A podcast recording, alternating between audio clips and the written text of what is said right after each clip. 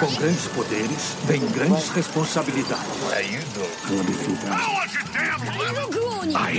No primeiro episódio da série dos grandes compositores, os nossos especialistas se reúnem para falar dele, maestro das harmonias Hans Zimmer. São eles, Matheus o Japa, Ele encontrou Deus quando ele fez essa música. Ele, ele teve uma experiência. Ele é ateu, mas ele teve uma experiência. Guilherme Amarino, O que Call of Duty 2, The Crown e FIFA 19 têm em comum? Gabriel Mendes. Eu falei, cara, ele é o Nicolas Cage da trilha sonora. E mais uma vez, um convidado pra lá de especial, o João Portela. É, na, na verdade, os trailers de hoje em dia pegam uma música pop clássica e fazem uma versão bad vibes, né? O próprio, o próprio Duna fez isso agora, né? Com a música do Pink Floyd. Você está ouvindo Contemporama.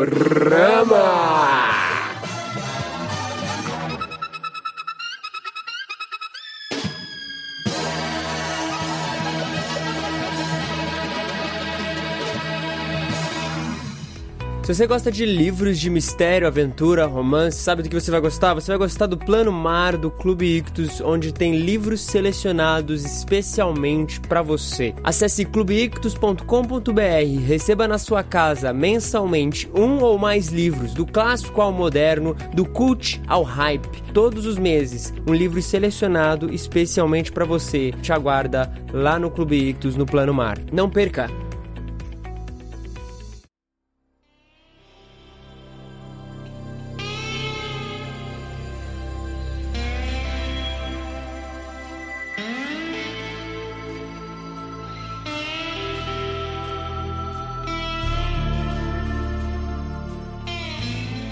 Nascido em 12 de setembro de 57, um alemão, Hans Florian Zimmer vem ao mundo para nos agraciar com sua tremenda percepção. É isso, hoje iremos falar dele, um dos maiores, se não o maior compositor de todos os tempos. Eu sei que há contradições, né? Tem gente que acha que é o John Williams, mas tem aí suas. Há quem discorde. Iremos hoje falar então dele. Tá no, no pau a pau aí, né? É, tá, tá. Os caras estão junto, mano. Os caras estão junto. Os dois são os maiores indicados a prêmios que tem no mundo. Sim. É, praticamente todo Oscar, quando você for ver e observar lá a trilha sonora, você vai ter um dos dois ali, pelo menos. Praticamente todo Oscar. Ó, pra mim vence quem fez o Rei Leão. Não, cara, não dá pra ganhar do John Williams, não. Olha aí. Mas o Rei Leão com expressões ou o Rei Leão realista sem expressão nenhuma? Não, não. No Não. ele fez os dois. O Rei Leão, Rei Leão. O com não expressões. Discovery Channel. É, o documentário Discovery não o Channel. documentário do Discovery. Não é Discovery Não, Channel, a não. Disney Isso tem é, a? Natural Geographic. Ah, o Animal, o Animal Planet da Disney. Animal Planet da Disney. James Earl Jones, Hans Zimmer, Elton John, não tem como errar. Não, não é isso. Wilf, não, não, não. Não tem como errar se for a trindade correta, que é Hans Zimmer. Repitam comigo: Hans Zimmer, Rachel É. McAdams e Viagem no Tempo. É essa trindade. Oh, mas então, a gente vai hoje aqui esbarrar na primeira peça da trindade da cultura pop pro Gui. Beleza. Mas o que o Gui basicamente tá dizendo é que se o Christopher Nolan fizer um filme e chamar o Hans Zimmer e a Rachel McAdams, o filme é perfeito, então. Porque, assim, ele sempre trabalha com uma questão de tempo ali. Isso serve também? É, serve contanto que ele não chame do- duas coisas, que não aconteçam duas coisas. Que não tenha Will Ferrell e que não tenha nada do Woody Allen. Aí dá certo. É, Entendi. Então, basicamente, se Interstellar fosse com a Rachel McAdams, ia ser Perfeito! perfeito Nossa. Portela, é isso. Você matou a charada do universo. Os caras estavam a uma atriz de alcançar a É. perfeição. A perfeição. Escalar É. errado. Não, e assim, Interestelar é perfeito. Então, assim, ele- eles poderiam fazer o negócio ser mais perfeito ainda. A Rachel McAdams deveria ser, não a, Anne Hathaway, mas ela deveria estar, ocupar o papel da Bryce Dallas Howard, que é a, A Sim. filha da. a filha do Murphy. É. Ou todos os papéis, né, Gui? Ou todos os papéis. tipo a de Murphy, assim. Príncipe em Nova Tipo York. aquele filme Ela ser a Murphy. Vovozona. É, é o Ed Murphy. Olha aí, quase, quase foi dessa vez. Mas ó, um negócio interessante é que assim, tanto a gente falando de John Williams e Hans Zimmer, mano, uma das principais características que abraça esses dois é o fato deles conseguirem fazer trilhas de filme que marcam, velho. Que a gente lembra, a gente ouve algumas sequencinhas de nota, a gente já sabe do que, que se trata. A gente já sabe do que, que é, tá ligado? Os caras marcaram, mano, uma geração por muitos anos, velho. E eles estavam ali no começo dos anos 2000, os caras estavam em todas, né? Final dos anos 90. Todas. Mas isso que é interessante, né? Que antigamente as trilhas de filme você guardava, você lembrava, você saía cantando. Hoje em dia é bem raro, né? Isso é muito raro mesmo. É.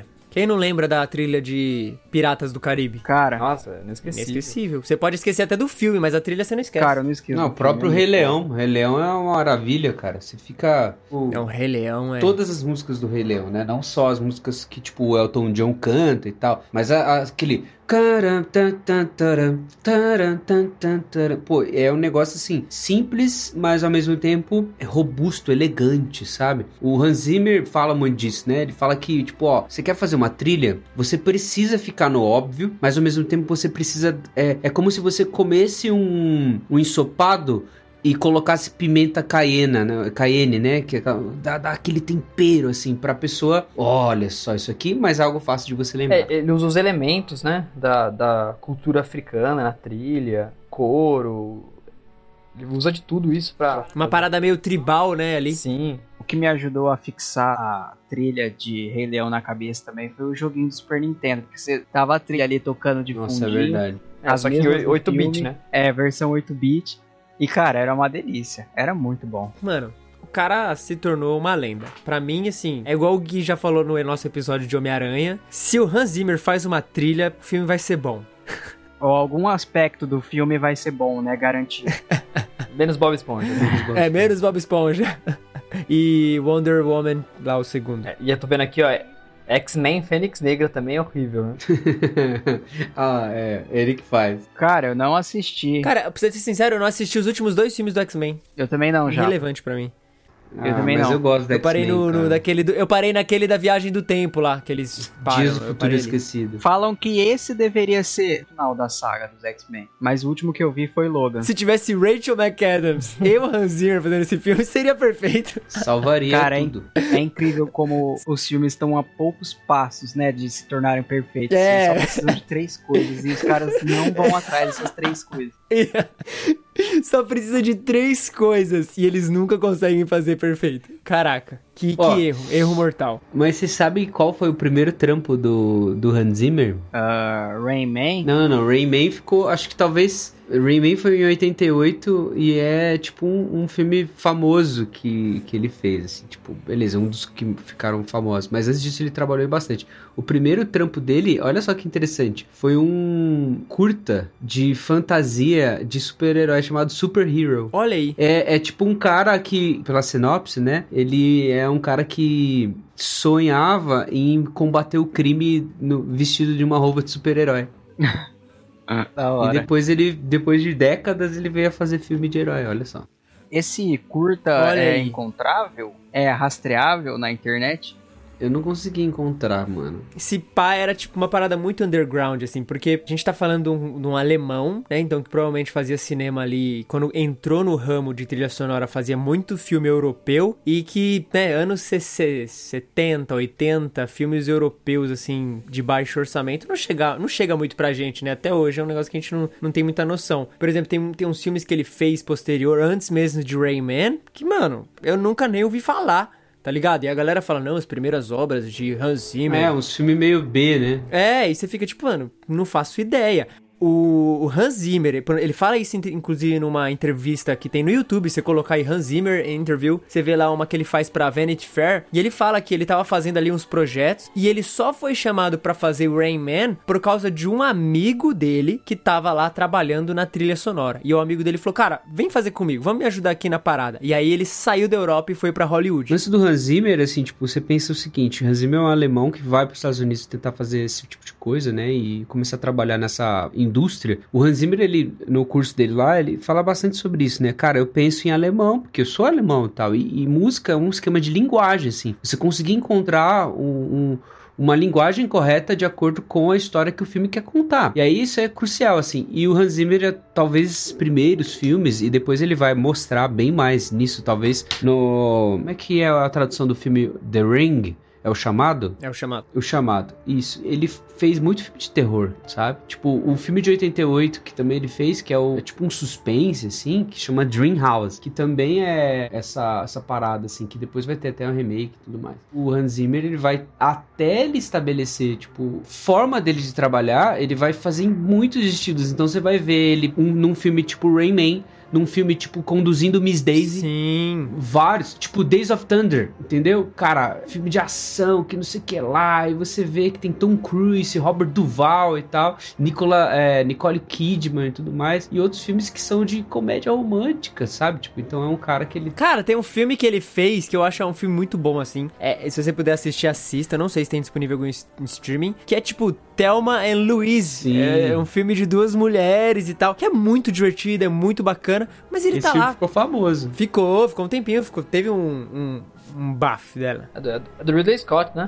É, se eu não me engano, é. É o começo da relação dos dois, né? Do Ridley Scott com o Hans Zimmer. Ele fez vários filmes com ele, né? A- ajuda também que ele fez filme bom, né? Mano, o cara desconhecido, sabe, fazia a parada. Não, não- não tem- eu não sei. É, existe esse mito aí do gênio e tal, de um cara que já nasceu com a parada. Mas, mano, o primeiro filme que ele foi lançar, tipo, que foi reconhecidão, que foi Rayman, o cara já tinha 30 e poucos anos, sabe? É, é muito trampo, é muito trabalho duro e suor envolvido ali, de um cara se dedicando na parada e tentando fazer dar certo e lapidando essa habilidade com o tempo, né? Óbvio, ele deu a sorte de ter uns contatos e tal e de, de conseguir isso, mas no fim você vê realmente assim, mano, é um lapidar da percepção do cara, porque ele vai melhorando muito com o tempo, mano. Ele vai embalando novas coisas com o tempo muito grande. Tipo assim, é, por exemplo, ele chegar em Interstellar e, e lançar uma obra grandiosa depois de todos os outros grandes negócios que ele já tinha feito, sabe? E sabe qual que é, mano? É o lance, tipo, de você ter esse talento e correr o risco de nunca ser encontrado, assim. E o cara fazer com a mesma dedicação que ele fazia quando ele tava trampos menores, assim. Principalmente nesse meio artístico, cara. Você precisa que alguém te veja. E é uma coisa, assim, que a gente poderia nunca ter visto caso ele não tivesse sido convidado pra fazer um filme maior por conta do amigo dele. É bem bizarro você pensar Sim. isso. É, mas uma coisa que eu gosto no Hans Zimmer, assim, ouvindo ele nas entrevistas, ouvindo ele falar sobre os filmes e tal, toda a trilha sonora que ele faz, ele se relaciona muito com a história, sabe? Tipo, ele tenta capturar mesmo o que, que, é, que, que a história do filme quer dizer e ele tenta contar uma história com a trilha dele, sabe? Tipo, esse, esse lance é fantástico pra mim. Ele é um cara que, no método de composição, depois talvez eu vou falar mais sobre isso mais pra frente hoje, mas ele se envolve muito com o filme, sabe? E se envolve com a visão do diretor sobre o filme, não sobre a, a visão do estúdio ou a visão de um ator tudo mais. É uma coisa que ele fala que é muito importante, assim, ó, tô desenvolvendo uma trilha sonora, eu vou conversar com o diretor. O diretor vai dar a toada do filme, então eu preciso conversar com ele. Ele que tá contando a história é, visual e eu estou contando a história sonora, entendeu? Então ele tem essa abordagem que eu acho que para trilha sonora moderna, né, se você for pensar de 20 20, 25 anos pra cá, você tem essa, essa mudança drástica, assim, no, no jeito de contar a história pela trilha sonora. Você tem trilhas sonoras muito mais envolventes, muito mais encaixadas nos filmes do que lá nos anos 60, nos anos 70 e tudo mais. E marcantes também, E né? marcantes, né? Começa ali com os primeiros Star Wars, com John Williams e tudo mais. E aí o, o Sim, Jurassic Park. Jurassic Park total, né? E aí você vê como essas trilhas sonoras, elas tornam os filmes grandiosos. O que seria, por exemplo, um gladiador sem a É trilha? verdade. Tem um- uma minissérie que o Hans Zimmer fez a trilha sonora, é uma minissérie do History Channel. Então é tem seis episódios. Assim, é um orçamento muito baixo, que se chama The Bible. Depois, essa série, alguns episódios ali que se tratavam do Novo Testamento, eles foram condensados assim e virou aquele filme Son of God que passou no cinema em 2014. E a trilha sonora é dele. E pelo que eu saiba, o Hans Zimmer, ele é um homem ateu. E ele compôs a trilha sonora do, da série The Bible. E tem uma, uma das faixas que chama Faith, que tem 13 minutos. E cara, é uma das coisas mais lindas que eu já ouvi. E é impressionante o quanto assim, uma pessoa que não é apegado à fé e nem religião nenhuma, con- consegue transcrever a a fé que a- você pode ter ali no cristianismo é na, na faixa. Então tem momentos em que a trilha é bem calminha, e quando ela cresce, mostrando que se trata de uma história maior do que a gente imagina, maior do que a gente pensa, cara, é, é uma delícia de ouvir. É, é, eu realmente é um cara que não tem esse apego espiritual, mas que ele entendeu tanto ali do que se trata e a importância que isso tem para outras pessoas que ele fez um trabalho magnífico. Eu vi a série na, quando ela tava na Netflix, não é lá aquelas coisas, mas ele consegue transformar cenas bem pobres assim em efeito mais numa coisa muito bonita de se Meio ver. novela da Record com a, com a música dele. É, exato. exato. Um The Chosen Hans Zimmer. Cara, eu sou mais The Bible do que The Chosen.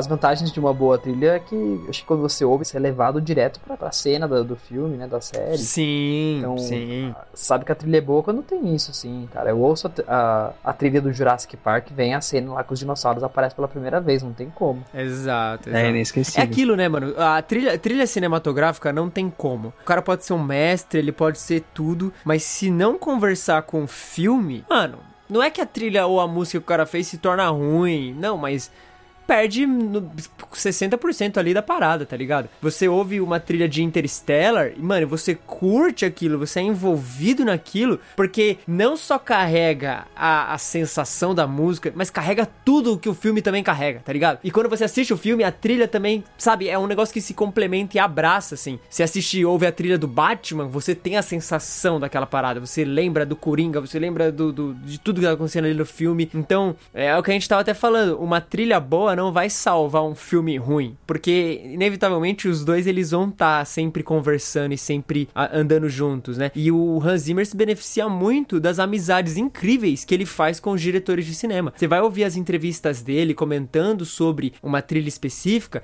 e ele vai falar que ele tava conversando com o Nolan e tal, e o cara foi lá e deu um, ó, eu quero fazer isso, eu quero trazer essa- esse tipo de, de negócio aqui, porque se não tiver isso, cara, a trilha perde metade da, da sua eficácia e da sua grandiosidade. É, tem uma curiosidade que a gente tava falando da, do lance da fé do, do Hans Zimmer, né? Ele ser um ateu e fazer esse negócio do documentário sobre a Bíblia, essa série e tudo mais. E ele fez um filme do Terrence Malick, né? Que é um diretor declaradamente cristão e tal. E o Terrence Malick Sim, tem sim. uma porção de filmes bem cult, assim. Até assim, é um pouco difícil de se assistir os filmes do Terrence Malick, porque tem sempre umas cenas muito monótonas e tal. Mas um dos filmes que ficou muito famoso e também a trilha sonora é muito boa, que é o Além da Linha Vermelha. O, eu, a- o Portela que tava comentando disso um pouco antes, aqui antes da gente gravar, mas o, o, o Thin Red Line, né, esse filme sobre guerra e tudo mais, é um filme que tem a- a atores muito famosos, né, tem o Champagne, tem, tem o John Cusack também, tem o Woody Harrelson, cara, tem o George Clooney, enfim, é, o John Travolta, por exemplo. É um filme de guerra, um filme de, de ah, ali tratando sobre algumas batalhas da Segunda Guerra, né? Mas é, o Hans Zimmer falando sobre esse filme e falando de- sobre o processo assim, de encontrar a trilha sonora, ele lembra de diversas conversas que ele teve com o Terry Malik, porque eles chamam o Terrence Malik de Terry, e numa igreja. Eles iam para uma catedral, assim, e ficavam conversando enquanto passava a luz do sol nos vitrais e tal, e ficavam conversando sobre as questões de fé, sobre as grandes ah, batalhas que a gente tem na vida e tal. Ele e o, o Terrence Malick conversando sobre isso, e dessas conversas, a trilha sonora do Além da Linha Vermelha surgiu, sabe? Então, existe uma conexão muito grande do Hans Zimmer com cada diretor que ele vai trabalhar junto, para ter essas conversas para produzir e tudo mais. É, eu acho isso incrível, cara, porque eu, eu sou compositor e tenho as minhas próprias canções, por exemplo. Elas não são trilha sonora nem nada, é música uh, mais uh, com começo e fim, assim, música curta e tal. E eu penso muito nisso, né? Eu estou provendo uma ambientação para a pessoa quando ela está escutando minha, minha música e tudo mais. Mas o Hans Zimmer, pensando nisso, é, é, ensina muito, cara, quem é músico. A como contar uma história com cada elemento da, da trilha que ele está colocando. Sabe? Eu acho que é o que ele faz com o personagem do Electro, por mais mal escrito que ele seja. Meu Deus, a gente sai do além da linha vermelha Não, eu tô e vai sério. pra o carinha do dentinho separado. É, a gente sempre cai lá. Oh, Ah, mas a trilha sonora, a, trilha, a música tema dele que ele fez, tipo, você não tem tanto do, da, da, da vida do personagem ali no filme. Mas é como se ele entendesse, a, a música te fizesse o, o trabalho de, de passar o que, que tá acontecendo na cabeça dele, assim. Um cara, tipo, muito perturbado, cheio de coisa acontecendo dentro da cabeça dele, até mesmo a, a, as habilidades que ele ganha e ele não sabendo lidar com aquilo. É uma profundidade que parece que a música te dá no lugar ao invés do, do roteiro do filme, sabe? Um cara que entendeu ali o personagem e fez um trabalho muito legal, assim, com, com a personalidade que tentaram passar pro, pra ele. Tem até um vídeo muito bom de um canal no YouTube chamado Inside the Score, que ele analisa É. as, as, as grandes peças e tal. E tem um vídeo muito bom, muito bom, curtinho, 12 minutos. Não vou falar o que o cara fala no vídeo aqui, mas ele, ele trata exatamente disso, de como o Hans Zimmer, ele cria soundboards, né? Sons que são meio que palavras que estão falando algo ali. E em paralelo ao roteiro do filme que é escrito, ele também escreve a sua própria, sabe, sua, meio que sua própria história ali que complementa. E cara, é realmente assim, você vê que o cara ele não leva a sério só a música, mas ele leva a sério a profissão dele de compositor de trilha sonora, né? Porque no fim ele sabe que ele tá servindo aquela obra, né? Ele tá servindo aquele roteiro, ele tá servindo aquela visão do diretor. E acho que isso é essencial, essencial quando o cara vai fazer uma, uma boa trilha sonora do filme. É quando a trilha, ela ela dá o, o suplemento, ela dá a base ela, e ela gera aquilo que o filme no final vai, vai te levar a sentir, vai te levar a concluir. A trilha serve o filme, né? Os propósitos do filme. É. E ela até, geralmente, é, é é marcada em questão de tempo, assim, pra acompanhar cenas de ação e tudo, né? É tudo muito pensado. É tipo a, a- a do Interestelar, tem uma música específica que fica o tiquezinho do relógio, tá ligado? É, e a a cena música do, tá exatamente Genial. ali no que marca o tempo tempinho no planeta, do relógio, né? no tempinho, é.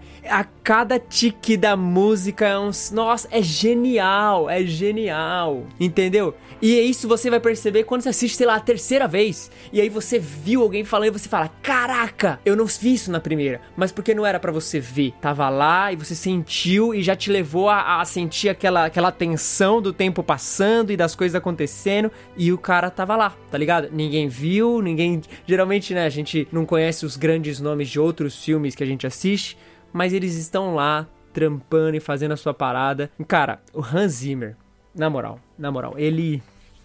Oh, não tem nem palavra. Trazer uma curiosidade pra vocês, assim. O Hans Zimmer falando sobre tudo isso, é- eu acho massa e tal, mas é, é incrível como o diretor ele tem que ter, tem que saber usar as suas peças, né? Então, você pega um Christopher Nolan, por exemplo, a gente falou de Interstellar, é animal como o Nolan soube usar o Hans Zimmer. Porque é o seguinte, o Hans Zimmer dando uma entrevista sobre como ele fez a trilha, ele falou o seguinte, olha, o Chris Nolan chegou pra mim e falou, ah, vamos fazer um filme aí e tal contratou tal, mas eu não sabia sobre o que, que o filme era. Aí quando ele chegou pra me brifar sobre a trilha sonora, ele falou o seguinte, ó, o filme vai ser uma fábula sobre o, que significa ser pai. Compõe a trilha aí. E aí o Hans Zimmer começou a fazer uma trilha que é Sim. totalmente intimista. É aquele negócio do pianinho batendo. tan, tan, Minimalista, tan, né? Super pequeno, assim, sabe? Super é, intimista, pensa, quase trilha sonora de dormir mesmo, uma, uma canção de ninar, né? Uma lullaby. Aí depois ele ficou sabendo que era um filme sobre viagem interplanetária, espacial e tal. Cara, é muito massa. E outra, Gui, você percebe que trabalhos anteriores dele geraram uma, uma amizade, uma intimidade tão grande que, assim, Interstellar, cara, é um negócio surpreendente. Em Inception, em 2010, já tinha sido ótimo. Os filmes É. do Batman já tinha sido um negócio incrível. Mas parece que quando chega em Interstellar, a conexão deles tão, tão boa, sabe? É um negócio assim. Eu vi ele também falando sobre, e ele chega pro Chris, né? Que ele chama. o- Ele tem, eu acho que uma mania. Uma Ele tem uns já de Só apelidinhos. chamar o cara pelos nomes, né? É, ele tem os É, apelidinhos. o- ah, o Chris chegou pra mim pra falar. E ele falou que o cara chegou um dia pra conversarem sobre a trilha do filme. E ele falou assim: Cara, ó, a gente já usou umas trompas lá pra fazer o Inception, a gente já usou muitas baterias e guitarras e e uma parada muito, muito dark aqui em, em Batman. E aí, qual que vai ser o próximo passo? E aí o, o Nolan falou: Pô, que tal a gente pensar em algo meio órgão, órgão de igreja, tá ligado? E aí ele falou que eles começaram então a busca e tal, e chegaram neste, nesse, né, que tem um, um documentário, um mini documentário mostrando eles gravando a trilha de Interstellar, que é incrível, se puder assistir, é, procure aí. Mas que é exatamente isso, cara, essa, essa relação, sabe? Essa amizade, que no fim é muito disso, né, mano? Fazer música e, e- e produzir música, acho que o Gui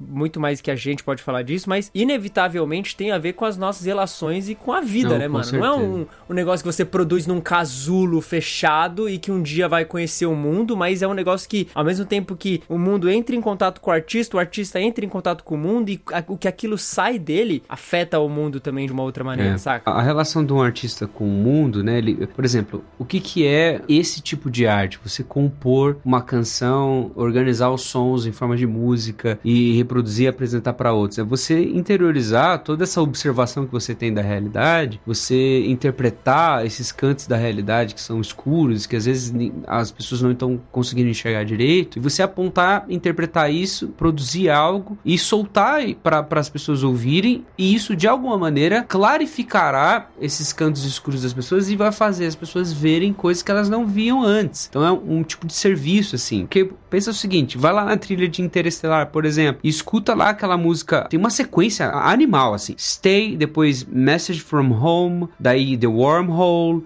Mountains, Afraid of Time, A Place Among the Stars, Running Out, I'm Going Home. Você vai vendo como a trilha vai se desenvolvendo, cara. E você vai conseguindo entender a história do filme sem ver o filme. E aí vem um, um ponto alto, é aquela. A, é a stay, que é um acróstico, né? Que é S-T-A-Y. Cara, é a trilha perfeita, assim. E ela tem. Ela vai se conversando. E tem elementos. E outra coisa que o Hans Zimmer sempre faz, que eu acho que é uma coisa que os compositores de trilha sonora mais modernos, talvez por conta da tecnologia, deles terem tudo isso à mão, né? Tipo, você abre lá o Pro Tools, você abre lá o Logic, você tem um monte de som de soundscape, né? Você tem ali um vento, você tem uma, uma- um barulho de rocha batendo, você tem barulho de trovão, de chuva, e o Hans Zimmer ele cria esses sons. Você tá escutando o Interestelar, no meio da trilha você tem um vento, sabe? Você tem um e aí vem a trilha e tal. E o Hans Zimmer ele compõe usando isso também, porque isso também faz parte do, do landscape sonoro. Ele vai criando camadas sonoras para que você possa experimentar o filme. E isso é trilha sonora também.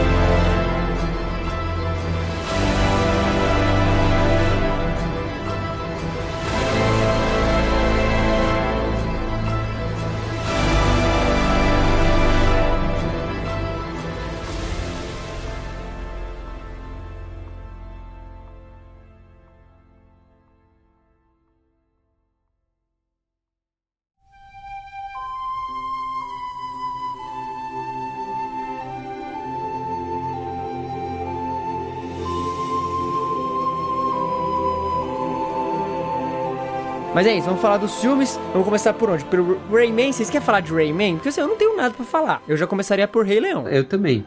Então vamos já com o Rei Leão. Então, em 1994, tem este que, se não é um dos meus filmes favoritos de todos os tempos, está entre a lista dos meus filmes favoritos de todos os tempos, que é Rei Leão e. Cara, perfeição. A, a palavra a se dizer sobre a trilha sonora de Rei Leão é perfeição. Que lindeza isso aqui. Todo mundo fala do Elton John, né? O Elton John manda muito, assim. Mas o que o Hans Zimmer faz é sensacional, assim. É, acho que aquela ulti- a última cena, a minha cena favorita do filme, é, que toca uma música que chama This Land.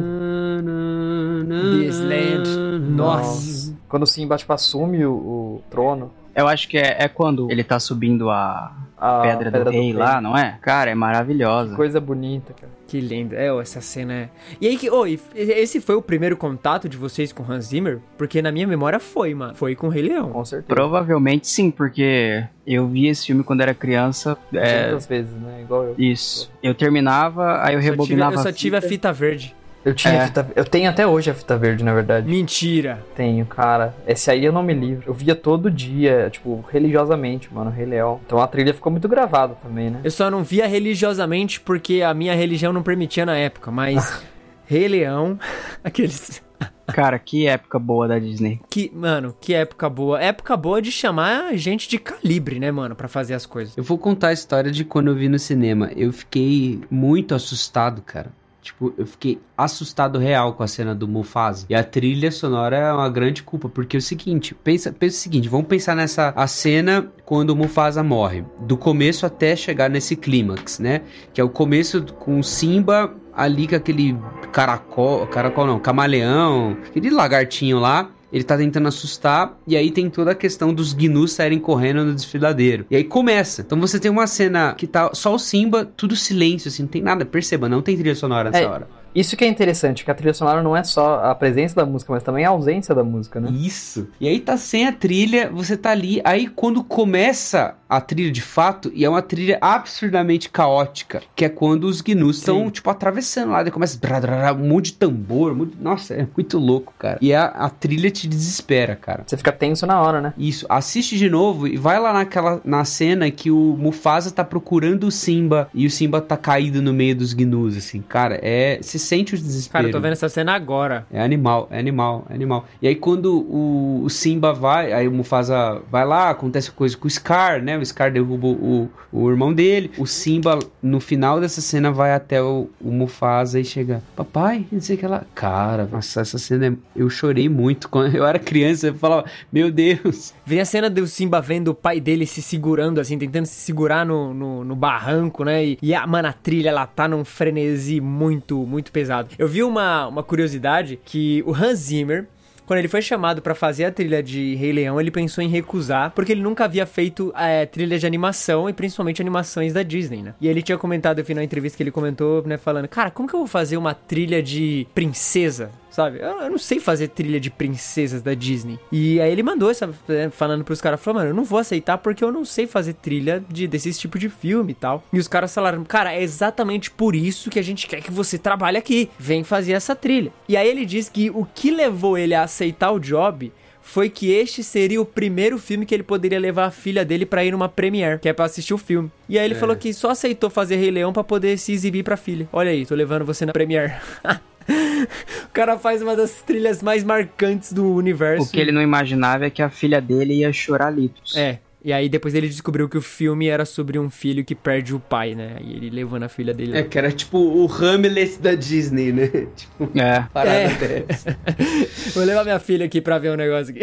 Outra cena com a trilha linda é quando o Mufasa tá falando lá no, pro, pro Simba, e tem as estrelas e tal. Tem uma trilha linda naquela hora. Ah, é aquela do Chama- Remember Who You Are. Remember who Não, não, não, não, não. Com com o Mufasa vivo mesmo. É, que ele fala dos Então grandes é reis do Remember passado. Who You Are, não é?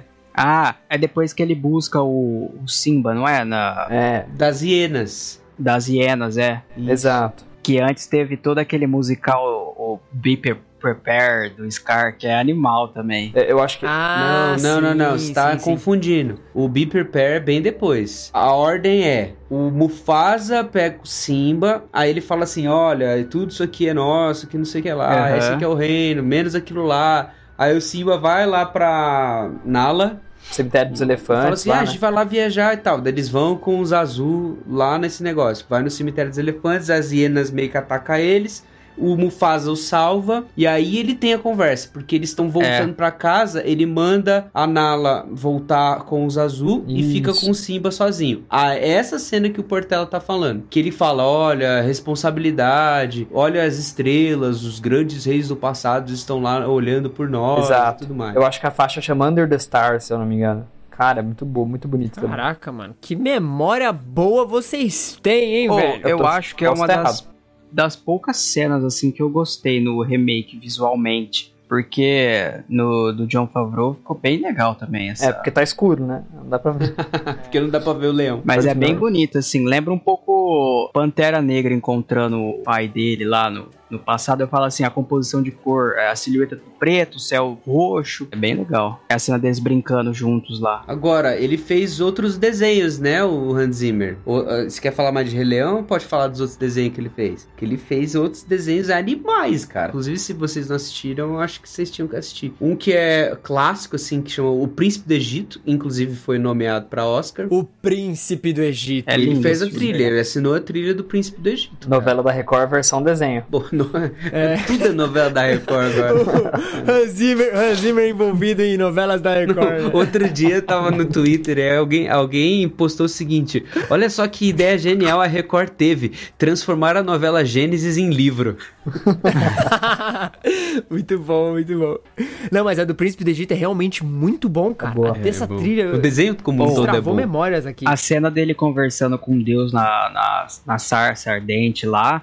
A música, cara, ele falando assim, ó, quem fez o surdo, quem fez o mudo. Cara, é muito boa, muito boa. A trilha sonora é maravilhosa mesmo. Tem uma música dele, de- dessa, desse álbum chamado Through Heaven's Eyes. E tem uma, uma vibe Sim. meio árabe, sei lá, sabe, com umas percussõezinhas assim. Mano, ou os Hans Zimmer, ele manda muito, velho. E ele manda muito fazendo essas vibes meio quirkzinhas, assim, tipo, meio estranha, estrangeira. Tipo, ele faz isso Meio culturais, assim, né? é, culturais e temporais. É o que a gente vê, por exemplo, a gente vai falar também de Piratas do Caribe e Sherlock. que Sim, são sim. dois temas que vão totalmente, tipo, em ambientes e tempos diferentes. E o cara, mano, ele exalta os elementos dessa, desses ritmos de uma forma mu- muito boa, cara. Muito boa mesmo. Acho que são três elementos que ele consegue destacar bem pra fazer, tipo, uma, uma análise muito étnica da, da música que ele vai compor. Apesar de ele, tipo, beleza, ele é um alemão, ele podia ficar só na tradição alemã e beleza, ele seria um grande compositor. Só que ele transcende isso, ele, ele sempre se desafia, ele quebra algumas regras que ele mesmo coloca pra composição dele e tal. Que é o seguinte, ele trabalha muito bem com os timbres, então ele procura sempre instrumentos que vão trazer um timbre que vai comunicar com a, tipo, a vibe cultural do filme,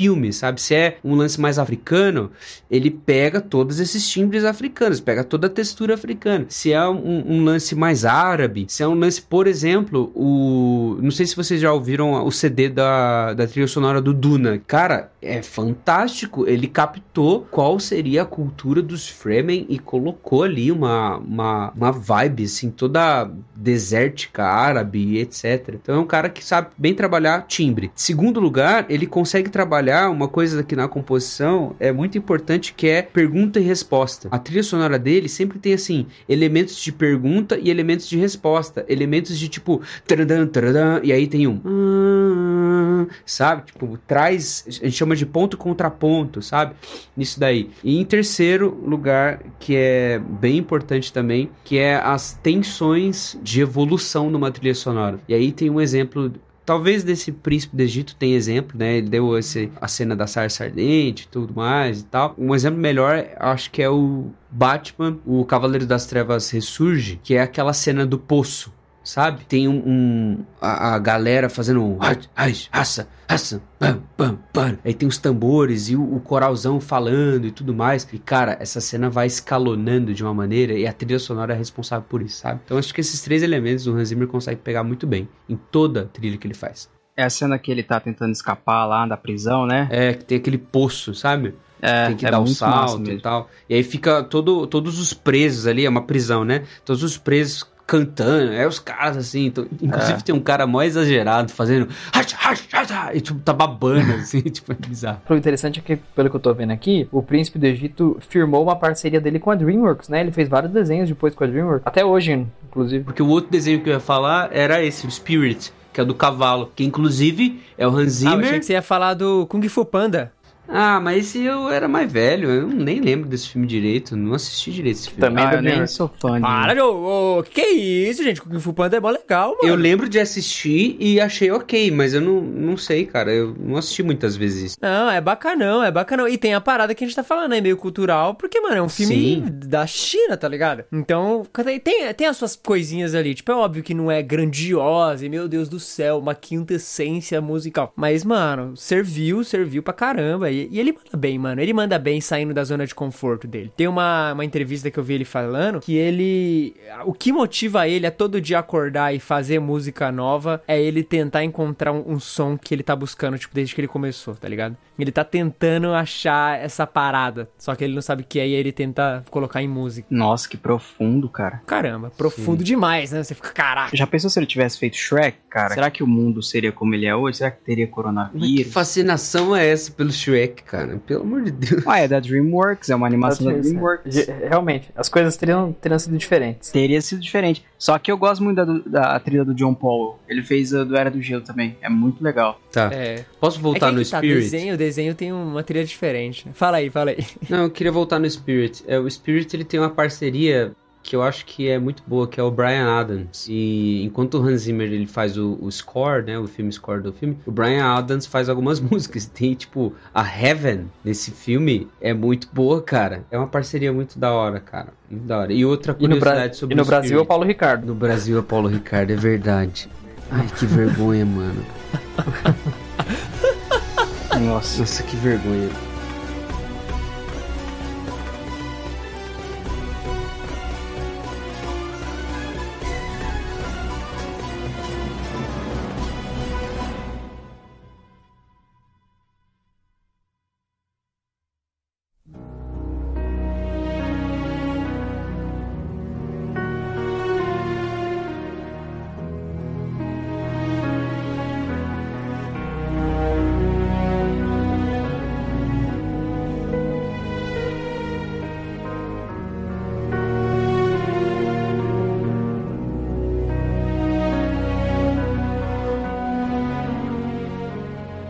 Cara, eu acho que dá pra gente falar dos filmes de guerra que ele fez, né? Que foram. Tem dois filmes de guerra que ele fez que foram incríveis, assim. Um deles é Pearl Harbor, pô. 2001, Michael Bay, animal, assim, Sim, tipo, o animal. cara conseguiu transformar um filme do mal que ficou bem bom, né, mano?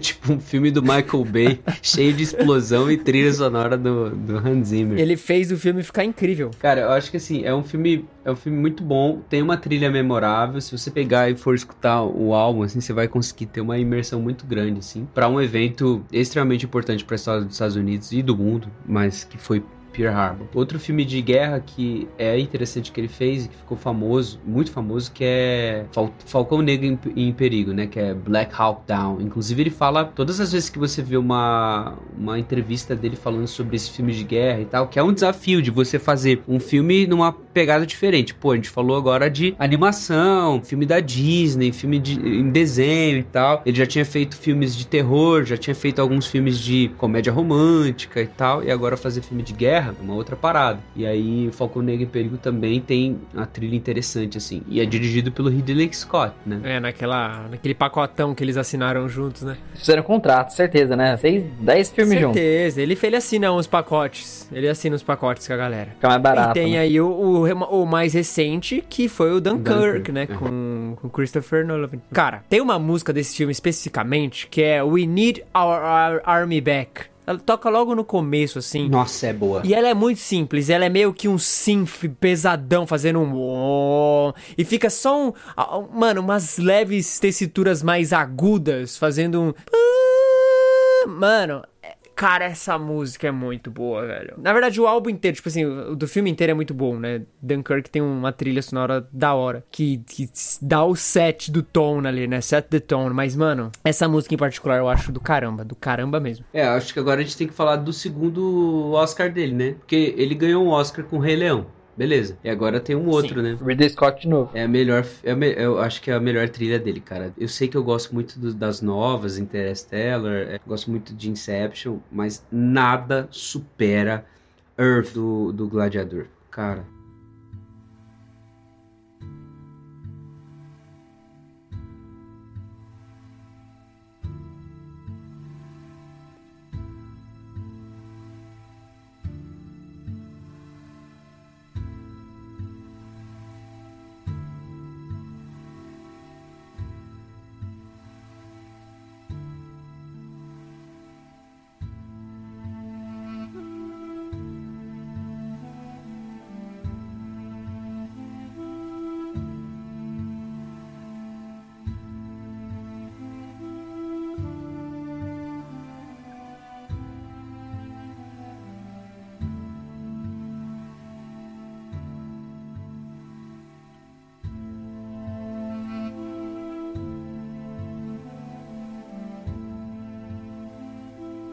Cara, tem um, negócio muito louco, né? Porque Gladiador, assim, você ouve o nome do filme você geralmente já pensa num negócio muito brutal. Mas quando você para pra ouvir a trilha de Gladiador, ela tem uma. Cara, como explicar? Eu Não sei explicar, mas não é a trilha que geralmente eu associaria, tipo, a, a um filme de gladiador, tá ligado? Porque ela tem uma ternura em alguns momentos, ela tem, ela tem um- um, É uma parada mais contemplativa. é, mano, ela tem uma parada meio, sei lá, clássica, assim. Cara, é- é- ela é uma trilha muito da hora. Muito. É, mas é quando eu penso em gladiador, eu não penso nele lutando lá, se matando. Eu penso nele passando a mão nos trigos, tocando a música do Hans Zimmer. Isso mesmo. É. Eu ia exato, falar isso. É exato. aí. aquela voz da mulher, né? Aquela voz da mulher cantando no fundo. É, essa jornada dele, né? Eu penso o seguinte: o, o cara faz uma trilha sonora de um filme, ele tem que contar a história que o filme está contando. E muitas vezes, quando a gente vê um trailer, por exemplo, a gente quer ver gladiador, cena de ação, a cena ali daquelas bigas rodando ali no, no Coliseu e o cara decepando a cabeça do, do, do cara do machado. Beleza. Mas o filme não é sobre isso. Gladiador é um filme sobre a jornada de um homem que Sim. perdeu a sua família. É uma jornada de lamento, entendeu? Então a trilha sonora ela vai ter que falar sobre isso. Ela é, ela é essa cena. O, é, o Portela falou certo, cara. O que define Gladiador é a música que toca quando ele tá passando as mãozinhas no trigo lá e, e tocando. É isso aí. Mas vamos lá, eu acho que o, o, o Hans Zimmer ele tem um padrão, né? Porque eu acho que ele gosta de fazer trilhas de pessoas que perderam alguém perto, né?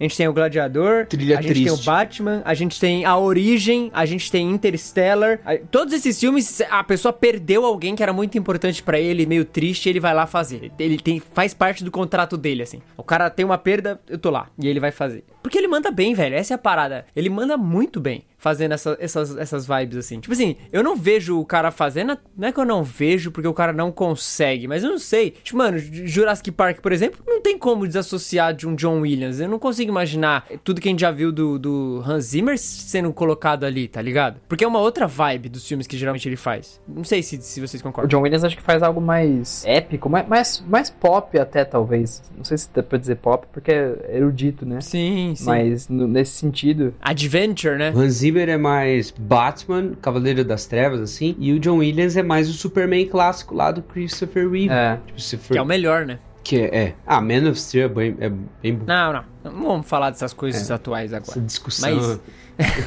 Mas se for Mas falar. eu concordo, eu concordo. Eu acho que você falou assim. Mas se for falar de Man of Steel, tem o Hans Zimmer também, pô. Sim, sim. E ele fez muito bem. Mas é um, um super-homem triste. É. Pensa, é um super-homem triste. Perdeu o pai. Olha lá, ó. Aquela cena dele aprendendo a, a voar, toca Flight, é a música. Cara, é muito boa. Tipo, mostra. Parece que ele entende o conflito do, do Superman, assim. O cara com esse tanto de poder em meio a pessoas completamente comuns. Aí ele vai lá, tipo, tá próximo à Fortaleza da Solidão lá. E ele começa a dar aqueles super pulos. Acho que até em referência um pouco aos quadrinhos no começo, né? Que ele não voava, ele só dava, pulava de prédio em prédio. Mas é ele aprendendo a, a- a voar ali, ganhar confiança nele mesmo e no poder que ele tem. Cara, eu gosto demais dessa. É, eu, eu acho essa música Flight animal mesmo. É a melhor da trilha. É a melhor da trilha, cara. É muito boa. Tem uns 4, 5 minutos aí, é bem legal. Sem querer mudar de filme, mas, mas mudando, tem uma exceção, eu acho, que pra, pra esse, isso que eu estava falando da diferença do Hans Zimmer e do John Williams, na minha opinião, que é Piratas do Caribe, assim. Piratas do Caribe é uma trilha do Hans Zimmer que poderia facilmente ser do John Williams. Piratas do Caribe e Sherlock Holmes, né? Que tem uma vibe quase parecida. Mas ó, eu tenho uma teoria, assim, de que eu acho que Piratas do Caribe é a, a plenitude, assim. Não que a de Sherlock seja ruim, porque elas são muito similares ali na, no- nos elementos, né? Na, você vê até algumas gravações, assim, até nos próprios instrumentos que ele acaba usando. Mas, cara, de Piratas do Caribe, pra mim, ele atingiu a, a total, tipo assim, é isso aqui, tá ligado? Não acrescentaria mais nada, não mudaria mais nada. Já o Sherlock, eu acho que associado a um filme mediano, a trilha acaba também perdendo um pouco da sua força, saca?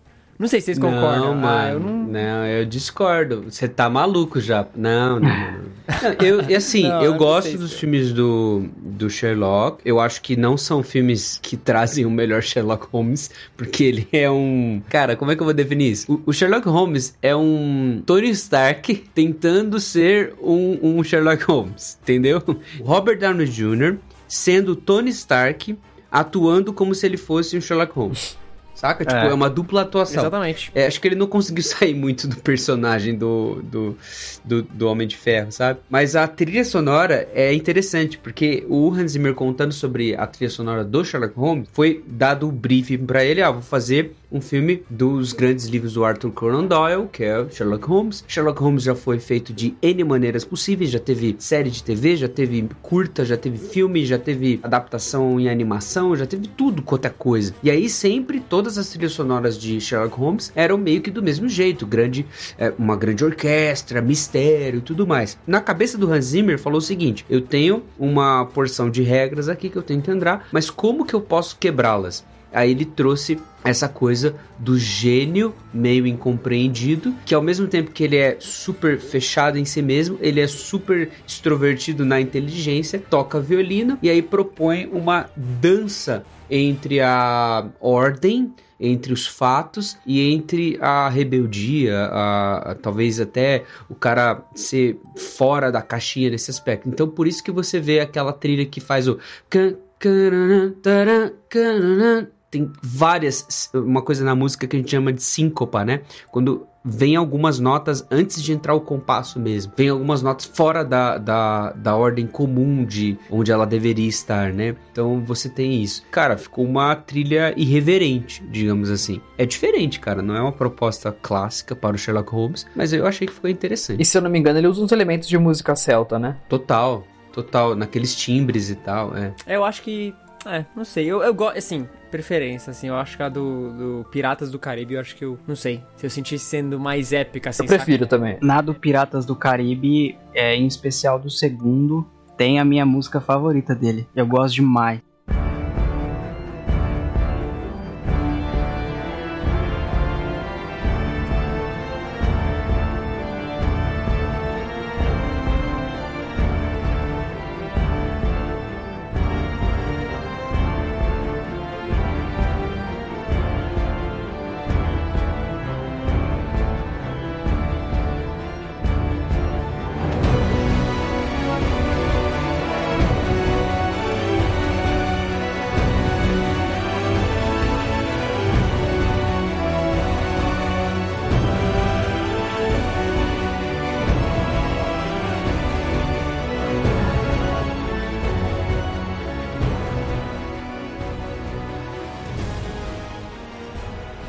Mas ó, eu vi uma, uma entrevista de uma das violinistas que trabalham com o Hans Zimmer, né? Ela fez, inclusive, essa. Ela faz violino das músicas do Sherlock. E, mano, tem, um- tem uns detalhes muito loucos, assim, porque o Hans Zimmer, você vê as entrevistas dele, ele tem uma cara de maluco.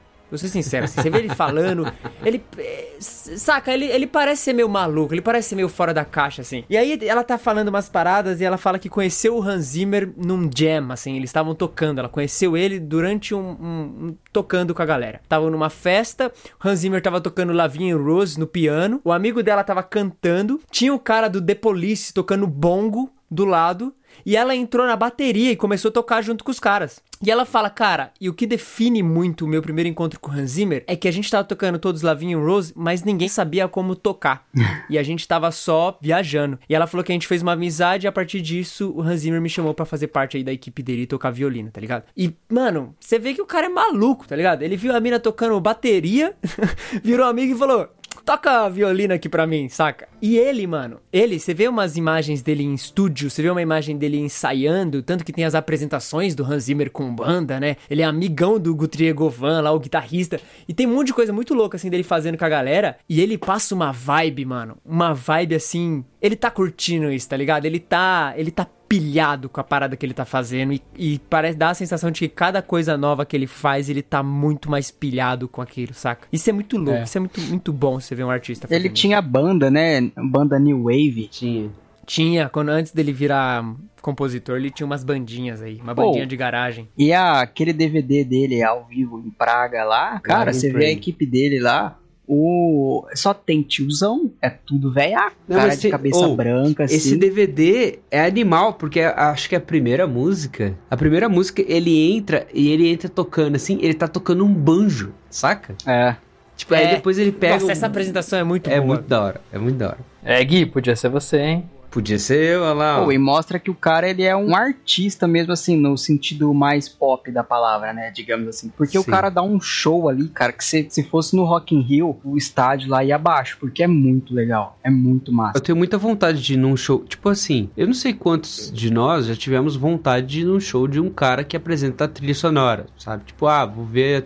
Ah, vou, deixa eu ler, ver, ir lá ver a trilha sonora do tal. Não é um negócio que você, tipo, nossa, vou comprar ingresso pra isso. Mas, por exemplo, esse Live in Prague do Hans Zimmer, eu, eu sei que ele fez uma turnê tocando isso na Europa. Fez, Sabe? fez. E, cara, o meu desejo é que ele venha pro Brasil, cara. Tipo, mano, se ele vier, eu Nossa, vou. 2022. Entendeu? Eu vou. Cara, e deve ser- é muito da hora. Muito da hora. É música que não tem nem o que cantar, assim. É Não, é puramente sentir, velho. É, É. você sentir, experiência, mano. né? É, é tipo aquela apresentação que fizeram do, da- do, do Game of Thrones, tá ligado? Sim. Que era um palco gigante e uma orquestra. em- Mano, aquilo era pra você. É uma experiência, é exatamente isso que Não, eles falaram. Mas eu acho que o Imagina, grande velho. lance é, é você associar a música, tipo assim, no momento, você ouvir a tua música favorita dele sendo tocada, sabe? Vendo ele tocando a tua música. tocada, né, mano? É, interpretada pra ser apresentada. Porque você gravar uma trilha é totalmente diferente de você tocar ao vivo. Ah, é. Porque ao vivo tem uma outra dinâmica. São outros instrumentos que são usados para fazer sons específicos. É, é, é- é uma apresentação. Então, são vários artistas ali também fazendo a sua interpretação. faz uma versão da música, né? Porque a versão da música É. tem que ser menor, sabe? Tipo, a diferença de você ter o próprio Hans Zimmer lá, né? Não é um, É. uma orquestra qualquer. Não é um grupo cover, né? É. Cover de Hans Zimmer. Tem essa diferença. Imagina.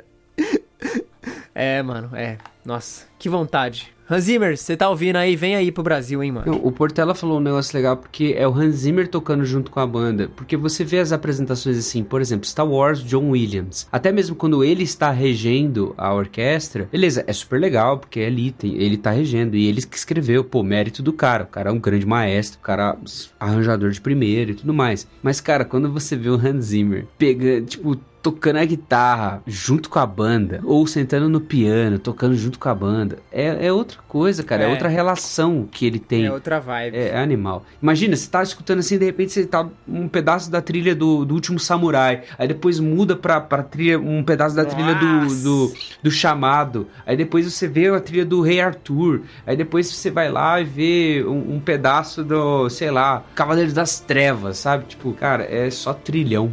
Nossa, É só trilhão. Eu iria numa micareta do Hans Zimmer pra carnaval. Eu iria, na moral. Você usaria o abadá do Hans Zimmer? abadá Hans Zimmer. Uma micareta do Hans Zimmer, né?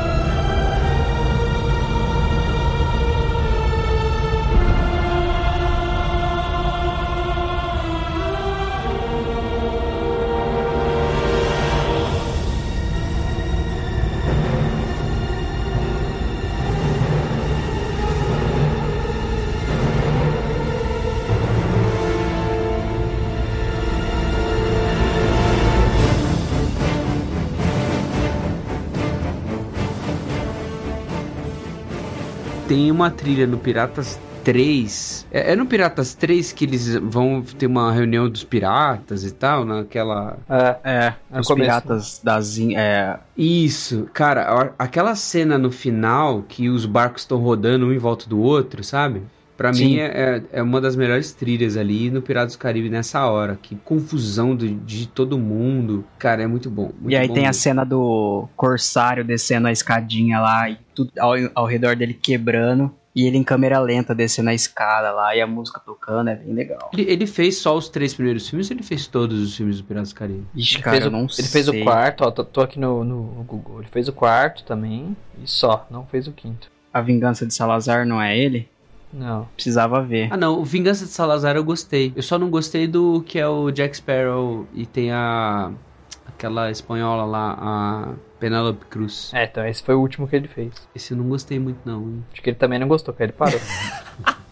Pode crer. É, ele falou, é, não dá mais, não dá, vamos Já mudar. deu, e já. aí ele abra... Aí ele foi fazer com o Christopher Nolan, foi fazer Tem Batman. um filme que ele faz que ele faz uma releitura de uma música muito famosa. Sabe? Que é um filme, inclusive, que o Johnny Depp faz, que chama The Lone Ranger Cavaleiro Solitário. Que é um filme da Disney, inclusive. Nossa, é ruim também, hein? Caramba. Esse filme não é muito bom, não, mas ele faz uma releitura da música principal, que é aquela música que, que fica clássica. Sabe aquela música clássica de cavalaria?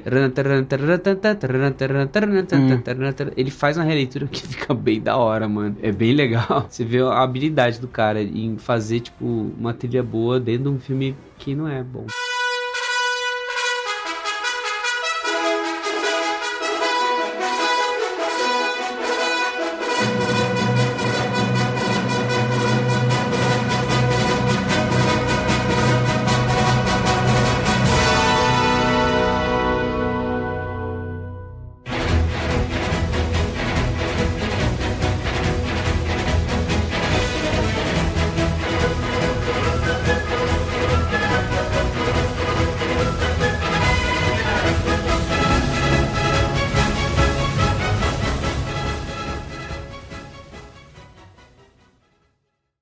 Batman? Ó, Batman, vamos lá. Cara, Batman deveria ter um, um episódio de podcast só pro Batman. Cara, que trilha boa, mano. Deveria. No melhor filme do Batman, a gente tem que dedicar um episódio só pra ele. Não, os melhores, né? É, eu sei que o Gui discorda, que ele acha que é o, o do Tim Burton. Ah, É, os do Burton são mas, muito mano, bons. na moral, não, mas na moral, o, o Nolan e o Nolan Hans Zimmer é a melhor combinação que o cinema recebeu no mundo, assim. Os caras emplacaram, velho. Emplacaram, emplacaram. É, eu acho que é a partir daí que o Hans Zimmer começa a usar uns elementos mais, mais técnicos, assim, na música, né? É, sintetizador, Se não me engano, é é mais ou menos a partir distorção. É isso mesmo. É, porque quando ele tava naquela banda antes dele começar, ele, ele era do sintetizador, né? Tem uma, umas fotinhas dele assim, tocando um Prophet, bem antiguinho assim, fazendo as paradinhas dele. E nesse, mano, ele volta. Na verdade, ele tem muito desse elemento também no, no Origem, né? Mas no. Nos Batmans, mano, ele, ele manda benzão, velho. Ele manda muito bem. Porque, mano, você ouve essas trilhas do Batman e você já tá em Gotham, tá ligado? Você já tá lá. Você já tá vendo a motoca andando de noite. É, você já tá mesmo. vendo o, o- aquele Batman do Bale maluco, é, lutando com um cachorro. E, meu, você já. Nossa, oh, eu gosto muito desse Batman. É, é a segunda melhor trilha do Batman. Qual é a primeira? Ah, do Danny Elfman, né, cara? É, do Danny Elfman. É É, do boa. Elfman. Por isso que eu falo que os filmes do Tim Burton são bons, porque tem essa trilha aí clássica do, do filme do Batman. Mas uma coisa sobre o- os Batmans do, do Nolan, o Hans Zimmer falando sobre esses filmes e tal, ele falou o seguinte, ó, eu preciso encarar que Gotham City é um personagem para o, o legendário do Batman, sabe? Então, eu preciso compor Sim. Porque pensa o seguinte, quando você vai compor uma trilha sonora, normalmente o compositor ele vai compor uma trilha para cada personagem. Por exemplo, vai ter uma trilha para quando o Joker entrar, por exemplo, que é uma trilha mais Sim. clássica dele, uma trilha do, do inimigo do espantalho do primeiro filme, por exemplo, uma trilha para Rachel, uma trilha para o comissário Gordon, para cada situação envolvendo os personagens. No caso do Hans Zimmer falando sobre Gotham City, ele desenvolveu não só uma trilha sonora para Gotham City, mas o landscape sonoro de Gotham City. Como que a Gotham City soaria? Ele construiu isso na cabeça dele e durante as trilhas. Então, quando você está escutando as trilhas passando por Gotham City, você está escutando quais seriam os sons da cidade, porque uma cidade tem sons, Sim. sabe? Isso deu vida para Gotham City, sabe? E outra, você vê, por exemplo, aquela trilha. Tem uma trilha, não lembro agora o nome. Mas, cara, é só uma guitarra distorcida fazendo um ruído maluco. Fica um ruidão assim, aquele ruído chato. É do Dark Knight? É, do Dark Knight. E, mano, é exatamente isso, assim, é um som, é só um som, mas que vai dando um mood desse ruído sujo da cidade, desse ruído meio distorcido mesmo da cidade, tá ligado? Se, se eu não me engano, é até a, a, a, a trilha do Joker lá, é Why So Serious o nome da trilha. E aí, mano, vai, saca, criando esse ambiente, essa, É o essa começo. maluquice, cara. Ô, é muito bom, é muito bom. Eu vi o Dark Knight Rises lá no, no cinema, acho que em 2012. E, assim, a- foi a trilha sonora do Batman, do Nolan, que eu mais prestei atenção, assim, porque eu já era um pouquinho mais velho. E eu também reassisti pouco depois. Mas tem uma cena dele em cima de uma antena. Ah, eu não vou lembrar o nome da música, mas é uma cena dele em cima da antena, assim, com aquela capa de 3 metros dele voando ao vento. A música, cara, dele olhando a cidade de baixo, assim, e ele é, se forçando a, a agir como Batman mais uma vez, aquele aspecto cansado dele. Cara, é muito legal. Muito legal mesmo. Uma trilha sonora bem massa. Lembra muito a do, do jogo do Arkham City, que saiu na- mais ou menos na mesma época, 2011, eu acho. É bem, bem parecida. E eu gosto muito da trilha desse jogo. Acho que a trilha do Batman, cara, ela tem que ser boa, porque conversa, tipo assim, é- igual alguém falou, o lance da cidade. É uma coisa que você espera ouvir expressivamente, assim, porque é uma característica muito marcante do Batman, a, a ambientação, aquele lugar caótico, cheio de, de gente é, psicopata e com problemas mentais. E como seria, tipo, você ouvindo isso, né? Deve ser bem. Foi um processo criativo, acho que bem interessante. E um próprio herói que meio que não parece ser um herói, tá ligado? Então não tem como você fazer uma parada tipo o, o Superman, o primeiro Superman, que é aquela parada mais up do cara salvando o dia, saca? É um negócio sempre muito mais dark mesmo, né? É um negócio muito mais pesado, mais denso, assim. E pelo menos isso é muito. dentre todos esses psicopatas de Gotham City, cara, pra mim o Batman também é um deles. Então, Claro, com certeza. uma proposta pra um filme de herói bem diferente, assim. É o Nolan, né, mano? O Nolan é. Não, cara, é, é o Batman, não é o Nolan, é o Batman. Ah, o Batman sozinho não faz filme bom, né? Que nem os da DC recentemente. Ó, vamos trabalhar com essa trilogia aí do Nolan. Você tem três filmes e você tem três vilões que representam três porções da, do, do Batman. Por exemplo, você pega lá o Espantalho. É, no Batman Begins, você trabalha com a por- porção do Batman é, e o medo. O Batman e o medo. Então você tem uma trilha que o tempo todo brinca com esses elementos de suspense e mistério, até mesmo por causa do, do vilão e tal. E também tem essa, essa lance do treinamento dele lá na League of Shadows Com o Ra's al Ghul. que é, é, o lance do Ra's al Ghul e tudo mais. Que depois no terceiro filme vai ser um pouco até retomado e tal. Aí você tem o segundo filme. E o segundo filme você tem o vilão, que é o melhor vilão do, do Batman, que o melhor vilão de, de todos aí que existem, que é o, o, o Coringa, e aí é o Caos. E você tem lá aqueles discursos maravilhosos que o Heath Ledger. em- Cara, é a melhor, uma das melhores atuações do Coringa, né? Há, há controvérsia. Mas você tem o Heath Ledger fazendo. Uma das melhores atuações da história do cinema. É, é isso mesmo. Não, é isso mesmo.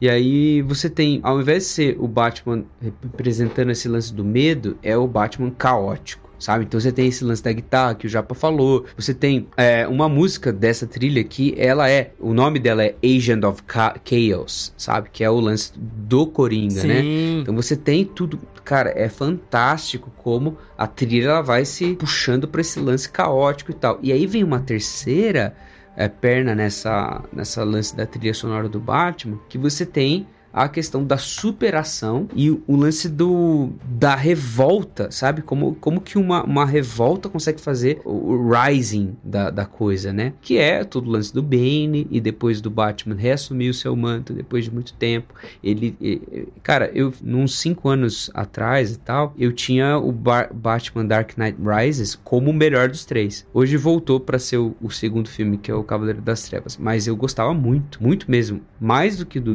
2, Sério? Do, Do, do terceiro do, filme. do Rises? Cara, eu acho esse Cara, um eu filmão. gosto bastante do Rise também. Um filme. É, eu gosto dos três, mas o Rises eu acho que é o que eu menos gosto. É, o Rise é o que eu menos gosto também, cara. Eu acho um dos mais fraquinhos. Não, há assim. pouco tempo atrás, pra Mas- mim, era o melhor. Há pouco tempo atrás, assim. Assim, eu digo mais fraquinho em comparação com a grandiosidade do 2, né? Que aí a gente tá comparando aqui com um dos melhores. Mas, assim, ele é um, um filme bem. E, é, e o Begins eu gosto muito também. Eu gosto muito do Begins também. Eu gosto muito do Begins. Tá imitando o Bane aí? É, então. Cara, eu acho fantástico. E o lance disso é o seguinte: nesse terceiro filme, ele vai colocar algumas coisas de trilha. Por exemplo, aquilo que eu falei do poço lá, que ele coloca essas vozes meio guturais, fazendo. para, para. Sim. E aí muito elemento de bateria e tal, que não tinha nos outros. Perceba, no Batman Não. Begins, você não tem muito elemento percussivo nas trilhas. Você tem os tambores, você tem aqueles. No Dark Knight já começa a crescer. começa né? a crescer com algumas coisas caóticas. Agora, no terceiro, velho, é uma bateria pra tudo quanto é lado. Sobe lá em cima, é. E você percebe que é uma progressão também, né? Na música, mostrando essa história do Batman, assim, de ir crescendo e subindo daquele medo, igual você comentou, né, do primeiro filme, e ir pra um caos maluco. E, e meio que parece que as crises e o que o Batman vai passando e percebendo, isso vai sendo refletido muito no- na construção que a própria música vai tendo. Sim. Eu acho que se você juntar as três peças dos três filmes, você monta também uma, uma grande narrativa, né? Musical ali Sim. das dos três movimentos, assim, do Batman. Eu- mano, é, é muito bem pensado. é Vou, muito vou fazer essa experiência depois, colocar as três trilhas uma eh, em seguida da outra, assim, escutar.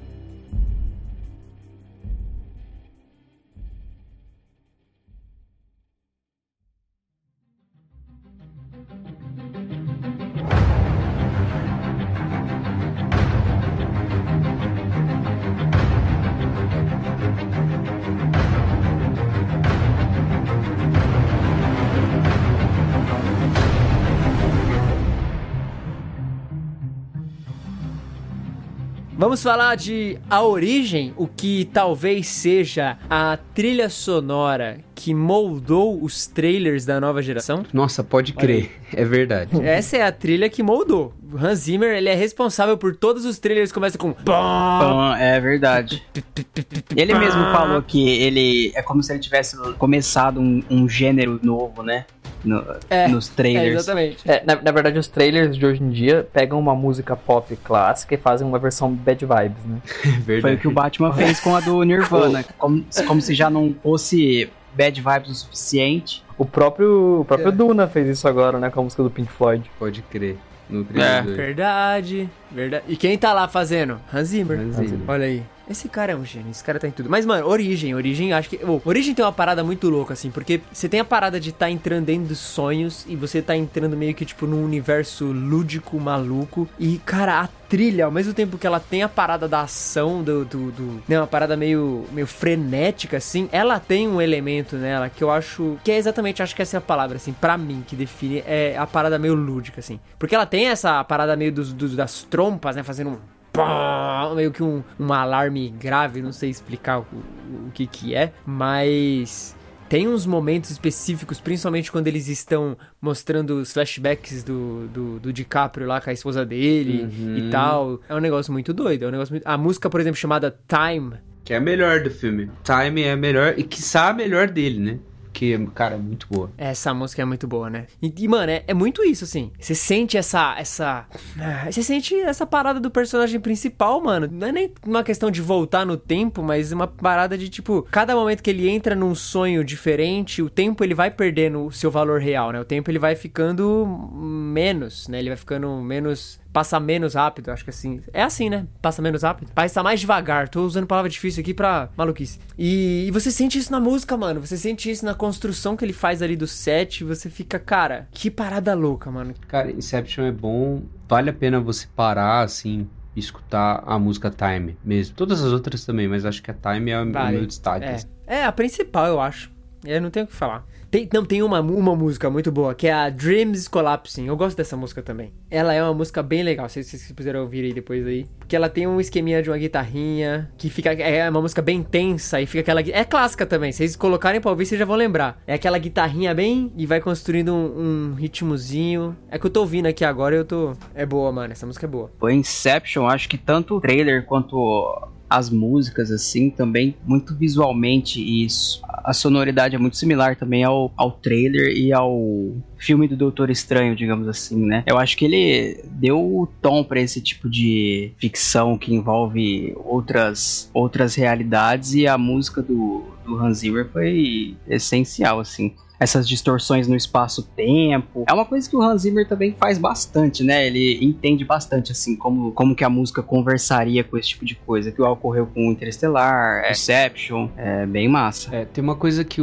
acontece no, no método de produção do Hans Zimmer, que é um pouco diferente do clássico, assim, porque o Hans Zimmer ele vai compor, ele não compõe assim, pega, escreve, toca tal, e de repente vai escrevendo todos os arranjos, aí ele vai para uma orquestra, contrata todo mundo e rege a orquestra. Não, cara, ele ele faz tudo ali na mesa dele. Então ele tem todos os sons, ele tem os violinos, ele tem os violoncelos, ele tem os baixos, ele tem as trompas, ele tem todos os sons no computador dele. Ele vai sampleando todas as coisas. Então muitas das, do que ele faz, assim, tá ali no, no, braço dele, sabe? Então ele vai experimentando, então ele vai colocando. E aí, à medida que ele tá tocando, ele também vai editando. Tipo, uma coisa que Inception tem bastante é som reverso, entendeu? Ele grava, reverte o som som e ver como que fica. E efeito, sabe? É, acho que até por causa da, ah, da familiaridade que ele tem com o sintetizador e tudo mais, a composição dele já contempla isso, sabe? E fica muito bom, porque é, traz aí, por exemplo, você tem um elemento do, dos prédios, um amassando o outro. Como é que você faz o som disso? Eu posso fazer o som, um som amassando o outro também. Isso é um efeito sonoro. Cara, é exato.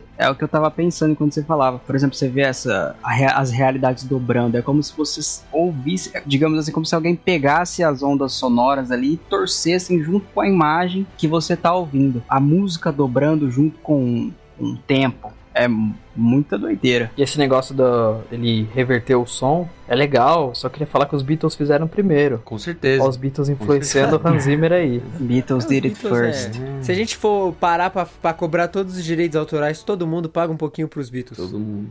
No fim, todo mundo vai, vai dever um pouco para eles.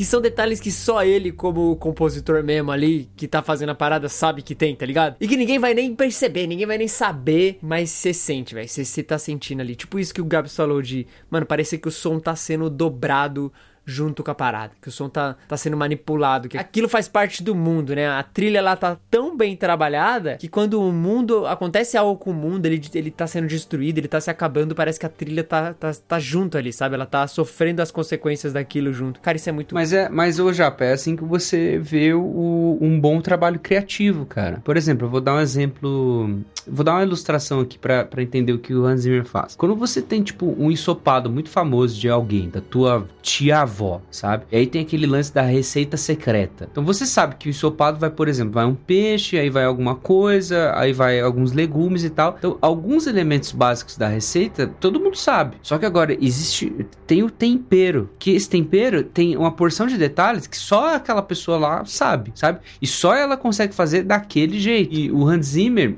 quando a gente fala de detalhes na música, é exatamente isso. Então ele tem, ele tem essa malha de detalhes que ele vai colocando, experimentando, vendo como soa, tirando, colocando, tirando, colocando, é, mudando aquilo, revertendo esse som, colocando esse som revertido em outra posição e tal, é que só ele sabe, mas que é justamente isso toda a diferença do som dele, sabe? É, na composição e produção musical, e a gente trabalhando com isso há um tempo, você percebe, assim, cara, a diferença que tem de uma banda, de um artista, de um compositor, que faz só o básico, coloca todos os elementos básicos e apresenta eles, e aí você escuta, ou de alguém que pega todo esse básico, mas fica adicionando os detalhes, adicionando as coisas. Vou fazer uma outra digressão aqui. Tem uma série que chama Westworld, vocês já viram essa série? Da HBO. Nossa, muito. Clássica. É, a trilha sonora é sensacional. Nossa, é animal, é animal mesmo. E a trilha sonora da abertura também, tipo, é, pra mim é perfeita. No Westworld, você tem um personagem lá que é o Ford, que quem faz o personagem, inclusive, é o Anthony Hopkins e tal. Ele é tipo um diretor do parque de diversões lá do, do Westworld. E ele fala um negócio porque eles estão trabalhando em construir narrativas para as pessoas viverem essas narrativas e, e experimentarem isso. O Ford, ele fala o seguinte, as pessoas, elas não vão prestar atenção na na história que você está contando simplesmente pela história que você está contando, mas elas vão lembrar da história que você conta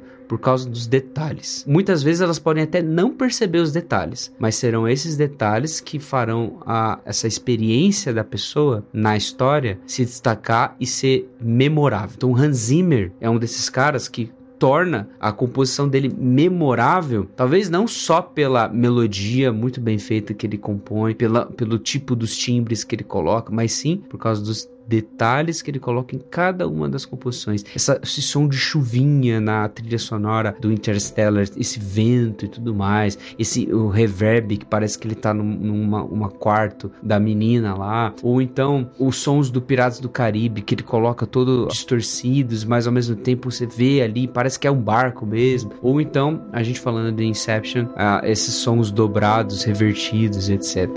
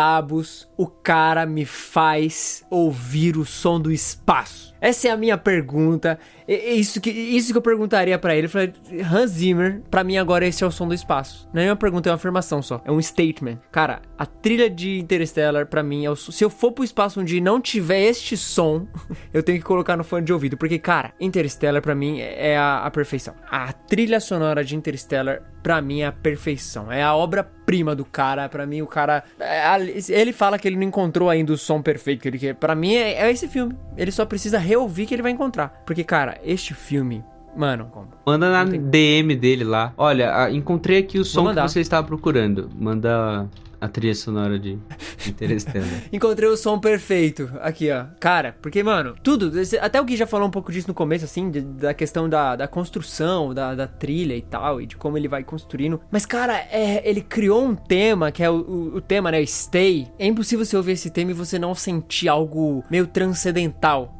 tá ligado? Você sentia essa parada meio, meio além, assim, que é exatamente a- o negócio do filme, né? O amor transcende o tempo e o espaço e tal. E você sente isso na bodega de uma música, mano. Saca? Você, véi, é, parece que você tá passando ali pelo buraco negro que o, o, o pai dela passa e você também tá, tá, tá passando pelo. Nossa, velho. Tô ouvindo agora, eu tô ficando maluco ouvindo agora, velho. Aliás, eu aprendi a tocar ela no piano quando eu ouvi a primeira vez. Muito bom. Ó, a trilha sonora aí desse, dessa sessão do podcast pode fazer aí, já no pianinho. Não, não, eu não vou, eu não vou é, desonrar com isso aqui. Isso aqui é. Acho que a parte do, do, do Interstellar do podcast só pode ser a música sendo tocada, né? Vamos falar de Interstellar só a música. a pessoa. Deixa a pessoa experimentar isso. A música fala pra ela mesma. Não, uma coisa que o Hans Zimmer fala sobre a composição dele no Interstellar, na verdade em todas as outras, mas ele usa Interstellar de exemplo, ele ficar num território simples, sabe? Tipo, é porque, pensa o seguinte, você tem sete notas musicais basicamente em cada escala diatônica, e aí você tem ali se- sete notas, alguns intervalos diferentes e tal, quando você coloca outras coisas, você pode conseguir criar intersecções com outros campos harmônicos, que a gente chama, né? Quando muda de tom a música, por exemplo. E o Hans Zimmer fala o seguinte: não, vou ficar em um tom só. Deixa eu ficar só nas notas mais básicas, que são essas notas mais comuns que as pessoas escutam. Então eu vou ficar dentro desse território que é comum a todos, que todo mundo vai falar: ah, esse som é familiar, esse som parece que eu já ouvi em algum lugar. Isso é uma. o cara faz tipo um Fá, um Sol, um Lá menor, mano. Isso, exatamente. E volta pro Sol. É, é literalmente isso. É tipo é a base do worship. É, é total isso. Total O isso. cara faz. Mano, é muito bom, velho. Tanto que tem, tem uma banda que se chama Projeto Sola, que tem uma música que se chama Colossenses 1, que tem trechinhos no arranjo que são interestelar. Não sei se já destacaram. Olha aí. Que é exatamente isso. Caraca, vou até ouvir agora. eu vou procurar. Mano. Blowing mind, explodindo a, a mente agora aqui do, do ouvinte. Não, e acho que faz parte muito daquela proposta que eu tinha falado, né? Do por que, que ele fez a música do Interestelar. Ah, é uma fábula de um pai, né? Sobre o que, que significa ser pai. É uma trilha sonora pessoal, uma trilha sonora íntima, uma trilha sonora que tem que ser simples. Ele, ele fala warm, é aconchegante, né? Tipo, é um negócio que precisa ser pequeno. Porque no pequeno, ó, olha só que interessante. Quando você consegue construir uma coisa boa e ela tem esse aspecto pequeno, você consegue fazer com que ela explique sobre grandes coisas. Outro, um cara que fala sobre isso é, é um filósofo inglês chamado G.K. Chesterton, né? Glenn Kaiser Chesterton. Ele fala o seguinte: Uhum. eu só consigo apresentar grandes histórias mitológicas e tudo mais quando eu tenho janelas pequenas. Então eu posso colocar um dragão, vou, apresentar o dragão para alguém. Eu coloco um teatro de marionetes, por exemplo. Eu tenho um teatro de marionetes, é uma janela pequena, e ali eu consigo fazer uma mini- miniatura de um dragão, e é uma janela pequena que está apresentando uma coisa grande. E então essa música que tem esse aspecto simples e tudo mais, consegue fazer com que a minha imaginação seja atiçada, seja ali impulsionada, impelida para pensar sobre o espaço, que é grandioso, que é infinito, que, que é totalmente ap- apresenta para mim um negócio transcendente a mim mesmo, eterno, sabe? Então é um negócio fantástico o que ele faz com a trilha e é uma boa compreensão de um compositor, sabe? Esses compositores que, que ficam tentando colocar o mundo dentro do- da, da trilha sonora, várias notas, várias possibilidades e tal, eh, você vai ter uma trilha sonora que talvez você fale assim, nossa, que habilidoso esse cara é, que fantástico que ele usou todas essas alterações aqui, só que ela não é mem- memorável, sabe? Você não vai lembrar dela no dia seguinte. Difere muito, assim, do que se espera de uma ficção científica no espaço, né? Aquela aventura, aquele space opera. Você achou que você ia escutar no 2001 ou você é no espaço, né?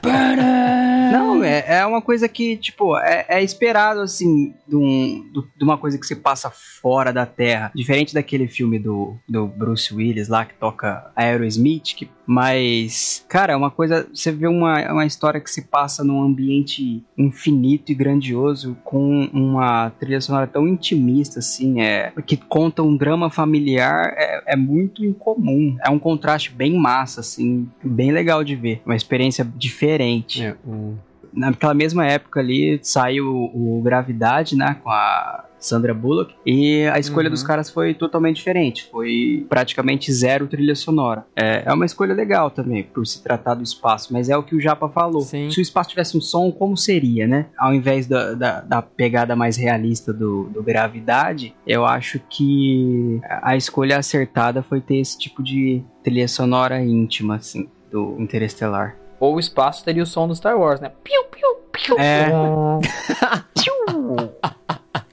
Tem a marcha imperial. Pô, Explosões, né? eu botaria essa música no fone também, se eu fosse pro espaço, a marcha imperial. Ou poderia tocar Old Child, né? Igual com o Peter Quill. Talvez. É.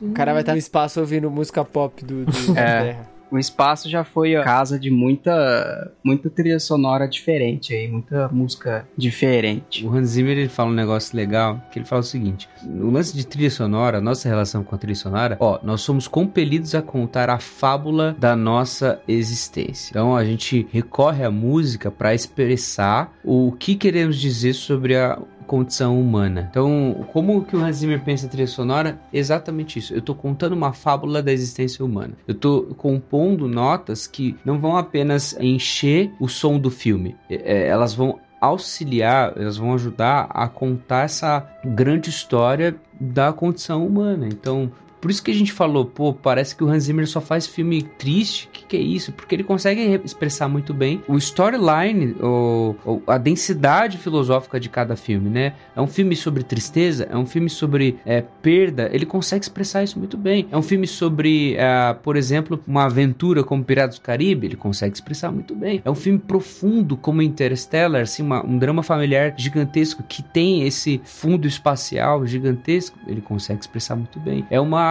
um misto de mistério com é, toda, toda essa questão da mente e do sonho e tudo mais, consegue expressar muito bem no Inception. É uma jornada de um herói na construção dele desde o começo até a relação dele com a cidade, com o caos, com os vilões e depois ele tem que se superar de todas as formas. Consegue fazer isso com a, a- a trilogia do Batman, com Christopher Nolan. Enfim, é um cara que é, a sensibilidade dele pra trilha sonora, por isso que ele é um dos meus compositores de trilha favoritos, assim, é extrema. Por quê? Porque ele pensa isso. A condição humana ela vai ser trabalhada através dos sons, das músicas que eu compor dentro desse filme. Então vamos pensar nisso. Então vamos compor algo que, que, que expresse isso, sabe? Eu acho muito interessante esse jeito dele pensar. É um dos melhores filmes do Homem-Aranha com a Emma Stone e o Andrew Garfield. Tá aí, ó. Ele faz. Ele entrega. Tá ligado? Ele entrega. O cara é um gênio.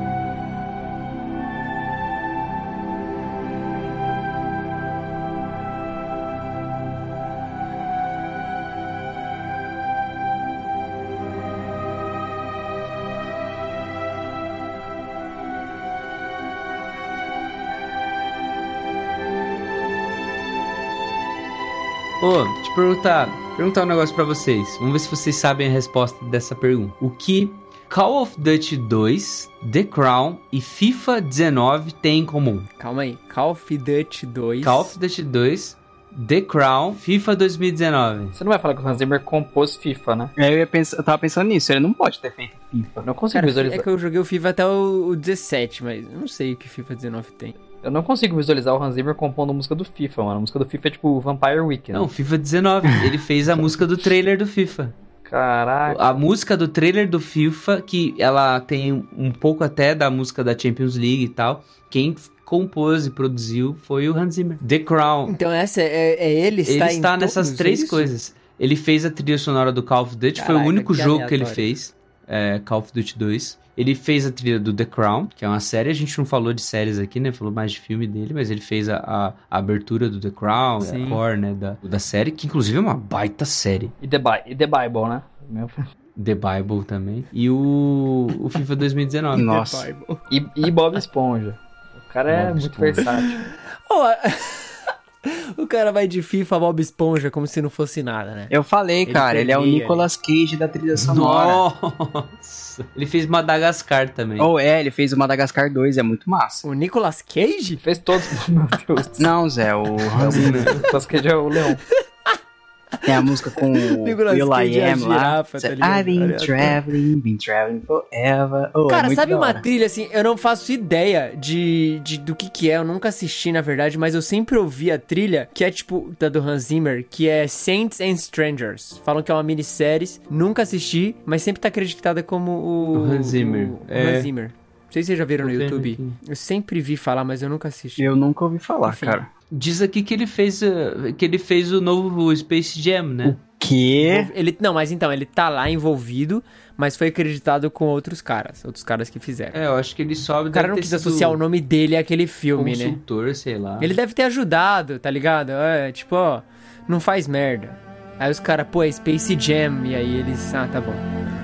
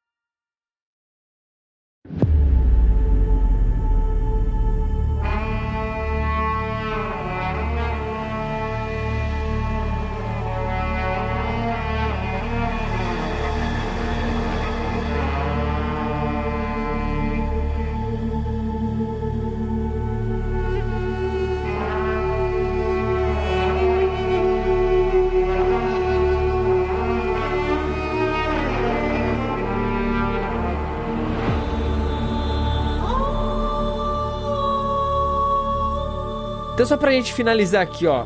Vamos cada um falar as nossas trilhas favoritas all time do Hans Zimmer. E como já ficou claro aqui, cara, a minha é Interstellar, mano. É, não tenho o que dizer. Perfeito, a perfeição na Terra em forma de ondas sonoras. É, mano, é. Não sei, velho.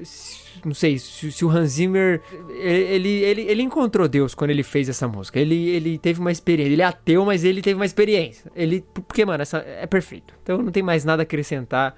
Pra mim é Interstellar. A minha, cara, eu fiquei muito em dúvida entre a Flight, Fate e uma outra. Essas duas eu já citei. Mas eu acho que a minha preferida é uma faixa específica, não é de, do, a, a trilha do filme, mas é uma faixa específica. É o tema do David Jones no Piratas do Caribe 2, que ele toca no órgão. É a música tema dele, a música se chama David Jones, é, é o tema do personagem. E eu adoro, cara, é muito, muito pesada e dramática, assim. E eu adoro o personagem do David Jones. E a música, cara, é uma cena que toca enquanto ele tá tocando o órgão lá sozinho e saindo fumando e saindo fumacinha pelos, pelos tentáculos dele. Cara, eu adoro essa cena, eu adoro essa música, eu adoro o personagem. Eu gosto muito de David Jones, do Hans Zimmer. Cara, eu não consigo escolher uma trilha, acho, mas se eu fosse escolher, se vocês me obrigassem, assim, pra gravar o podcast, eu escolheria a do Rei Leão mesmo, acho. Até pelo fator nostalgia, assim. Putz, É, esse fator é é muito muito decisivo mesmo. Guilherme Yamarino.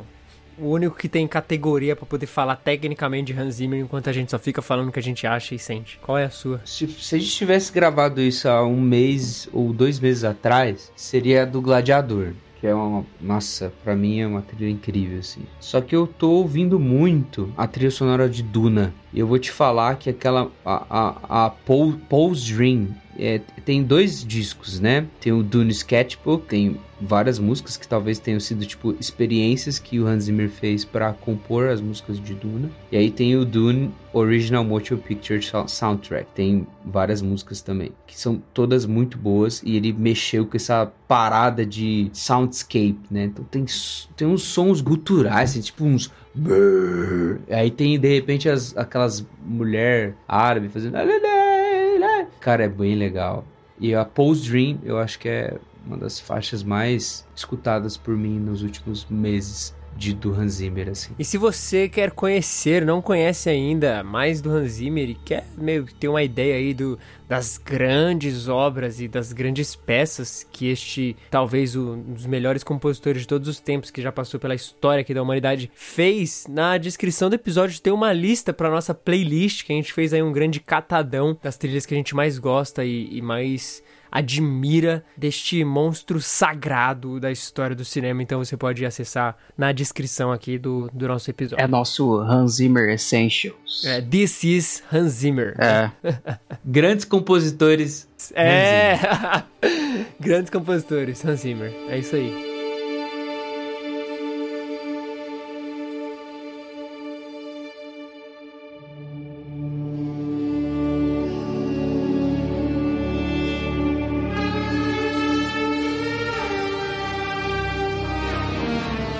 É isso, chegamos ao fim de mais um episódio do Contemporama. Se você gostou, não esqueça de assinar no Spotify, na Apple Podcast, enviar para um ou mais amigos que você sabe que vai gostar também do que a gente tem feito por aqui. O Contemporama é um podcast semanal, mas você pode encontrar a gente nas redes sociais por Contemporama com dois As no final. Você pode mandar uma mensagem por lá ou pelo nosso e-mail, contato contemporama.com.br. Obrigado por todo o carinho, apoio e mensagens que já temos recebido e se Deus quiser estaremos mais uma vez aqui na semana que vem. Então, até breve.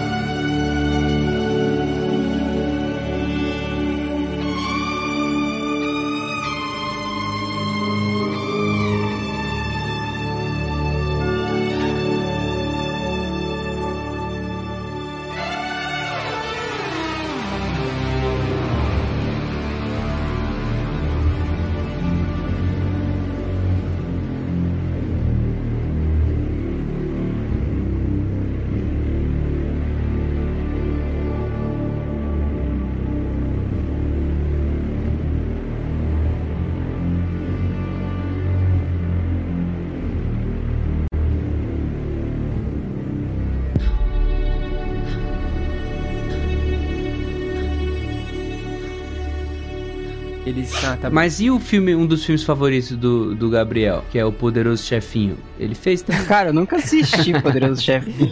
Ô, Gabriel, mas você sabe quem faz a narração do Poderoso Chefinho? Cara, isso eu sei porque, pô, eu tenho que estar por dentro, né? Aham, do fandom, né? Do, Ó o bingo do aqui. fandom. Pra sustentar o meu fã-clube, entendeu? Minha página do fã-clube.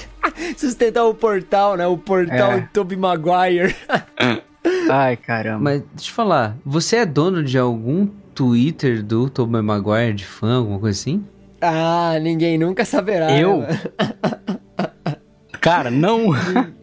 ninguém nunca vai saber se ele for. Não, eu nu- nunca fiz esse tipo de coisa, cara. E, sinceramente, eu meio que passo longe, assim, desse- dessas páginas. Não de fã-clube, mas de fã-clube de um ator, sabe? Talvez Olha eu aí. participaria do fã-clube da Emma Watson, mas... Ah, esse eu participo. Depois eu te mando o link. Você tá no da Emma Stone, não é? Que eu saiba. Ah, é, Emma Stone, ó, eu mudei o... ah, falou Emma, eu já associei aqui, foi mal. Tô no automático. Só existe, só existe uma Emma pra você. Só, falou Emma, eu já pensei em uma. Ela tá grávida, aliás. Vai nascer um menino. Ah lá, Aqueles caras. O cara também sabe tudo, ó. Informação Ela tá super... de Ela tá grávida. 18 né? Tá semanas. Foi no- na clínica ontem fazer ultrassom. Eu acho que eu já comentei com o Japa, não sei com quem. Vocês lembram aquele site Racha Cuca? Que era de puzzle, quiz e tal? Cara, uma vez eu fiz um quiz da Débora Seco e acertei todas. Eu espero muito que você tenha chutado, cara. Chuta, é óbvio que eu chutei, só que aí Você ver. acha que ele chutou, mano? Ele já sabia, o cara é mó fã da Débora Seco, mano. Até parece. Se olhar o desktop dele, tá a Débora Seco naquela novela lá, clássica que ela fez. Não sei nem se ela fez novela, tadinha. Mas Não, é ela fez, aí. ela fez Segundo Sol, mano. Ô, louco. Clássico.